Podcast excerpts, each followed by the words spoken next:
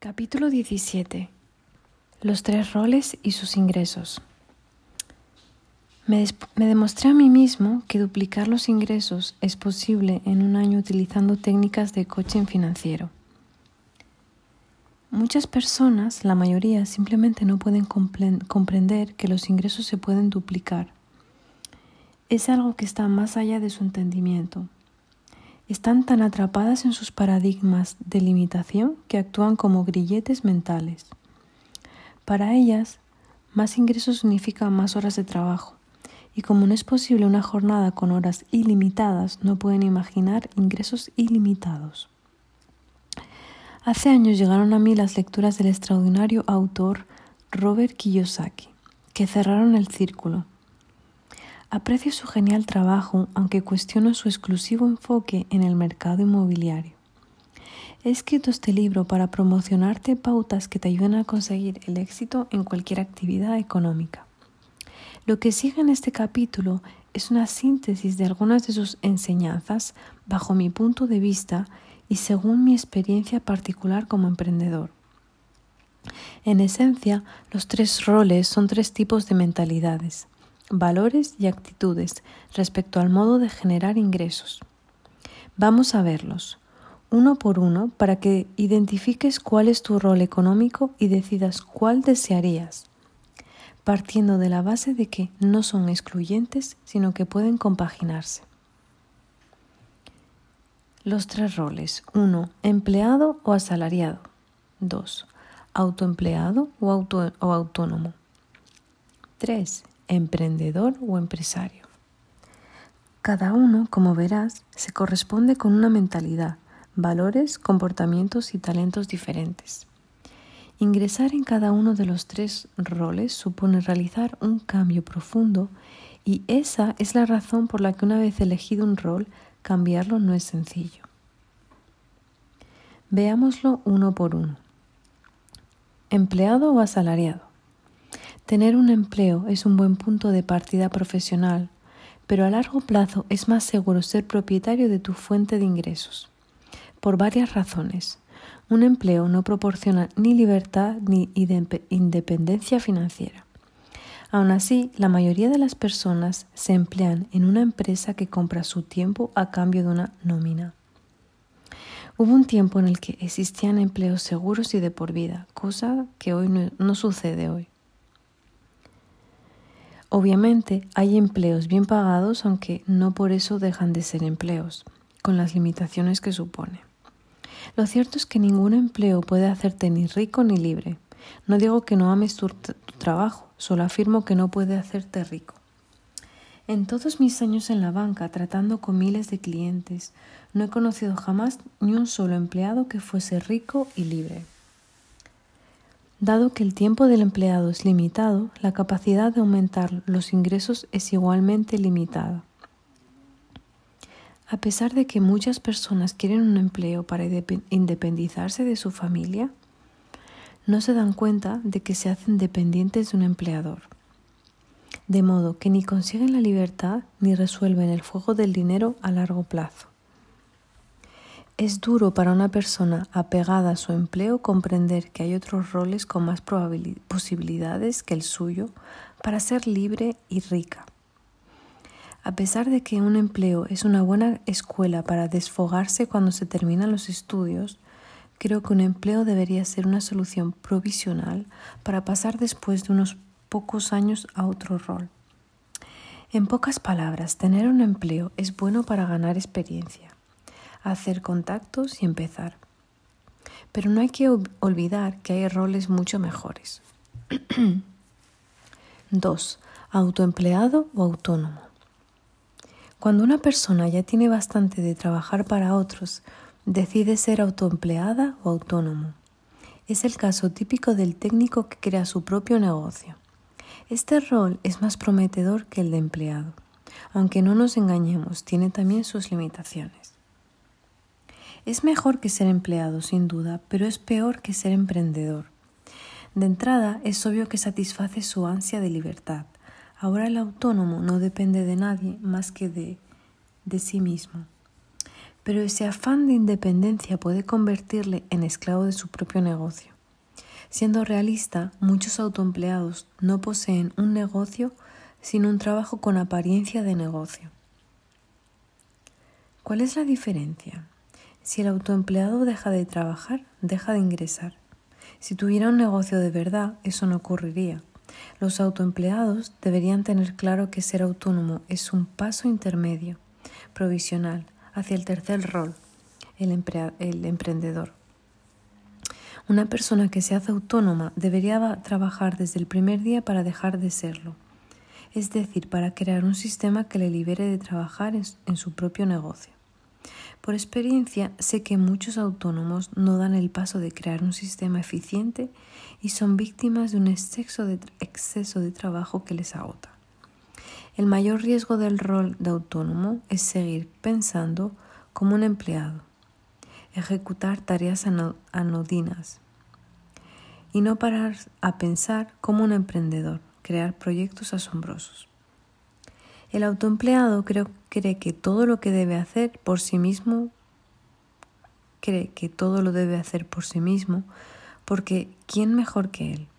Lo malo de pensar así es que les, le exige ser un experto en demasiadas cosas y mucho tiempo.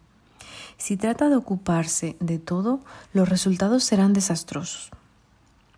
El autónomo debería aprender a delegar en un equipo o subcontratar a profesionales externos para así poder acceder a su siguiente nivel. Lo que pueda subcontratarse y no sea un elemento diferencial debe subcontratarse. Los mejores negocios subcontratan casi todo, la producción, la logística, el papeleo. En realidad hacen poco, pero es lo que marca la diferencia. No te engañes pensando pensado que al subcontratar persiguen ahorrar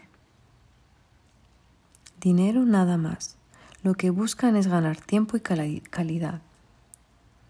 Rol 3. Emprendedor o empresario. Este es el rol que conduce a la verdadera libertad financiera. A pesar de que pueda parecer muy inseguro, es el que mayor seguridad ofrece si se hacen las cosas bien. Ahora el profesional ya no depende de otros como empleado, ni de sí mismo como autoempleado, sino de un sistema que le proporciona libertad e ingresos variables sin límite. Antes de seguir, quiero señalar que no estoy aconsejando tener un negocio solo para ganar dinero. Lo aconsejo, sí, para disfrutar, ser independiente, creativo y servir a los demás. Si todo esto no ocurre, no veo ningún interés en tener un negocio. El ser humano necesita comprender que su principal deber es ser feliz, no ganar dinero. He descubierto que cuando disfrutas ganas más que cuando no. Se ha comprobado que entre los que dicen trabajaré, duro en cualquier cosa y cuando tenga dinero haré lo que me gusta, apenas hay ricos.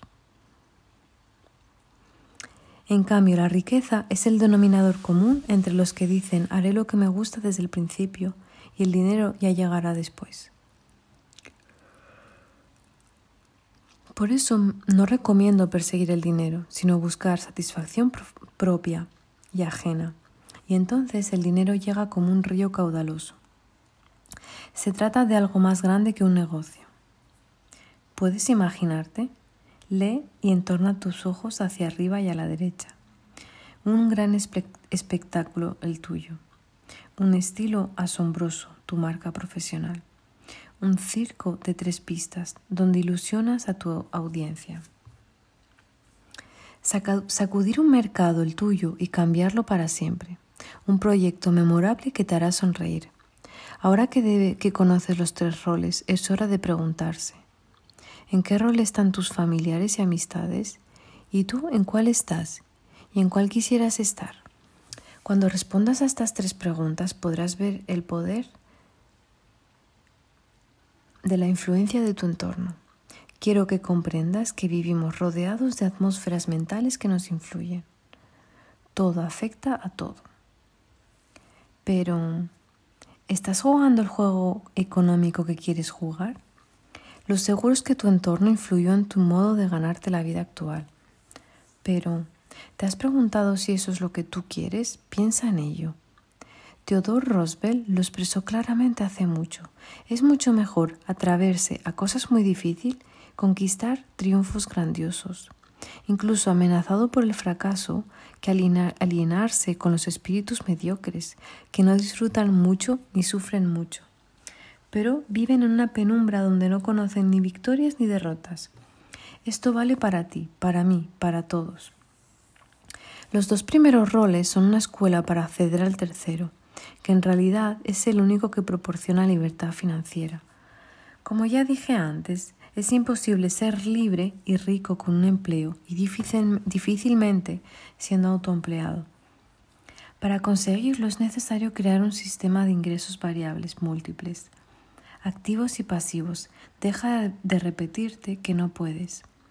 Date cuenta de que el éxito en los dos primeros roles puede ser incluso contraproducente, pues cuanto más éxito tiene un empleado o un autoempleado, más trabaja y menos tiempo libre tiene. Todo lo contrario que ocurre en el tercer rol, emprendedor, en el que cuanto más éxito tiene, de más tiempo libre dispone. Lo que estás descubriendo es que cambiar de trabajo no cambia tu economía, pero cambiar de rol no solo lo hará, sino que además cambiará tu vida. A las personas que desean cambiar de rol económico, siempre les recomiendo que mantengan su empleo actual y empiecen su negocio personal a tiempo parcial, en horas libres y desde su casa, porque sé que toma tiempo crear una nueva fuente de ingresos. ¿No tienes tiempo? Te aseguro que si exprimes tu agenda hasta que te suplique piedad, sacarás alguna hora extra al día. Yo mismo saqué tiempo para escribir cuatro libros con un empleo de jornadas maratonianas de 12 horas diarias. Cada rol tiene unos valores distintos y por ello mentalidades distintas. Por ejemplo, el empleado busca seguridad, el autoempleado busca autonomía y el emprendedor busca libertad financiera. Y cada rol busca conseguir diferentes objetivos. El empleado busca mejores empleos, el autónomo busca hacerlo todo él y el emprendedor busca oportunidades. Como distintos son sus valores, sus objetivos y sus mentalidades, distintas son también las habilidades que deberán desarrollar en cada uno de los roles. Son tres estilos de vida diferentes, por ello cambiar de rol no es un cambio de trabajo, es un cambio de vida. Quiero que sepas que el éxito no está garantizado en ninguno de los tres roles. Y es que es posible triunfar o fracasar en cualquiera de ellos. Todo depende de cómo juegues el juego del dinero.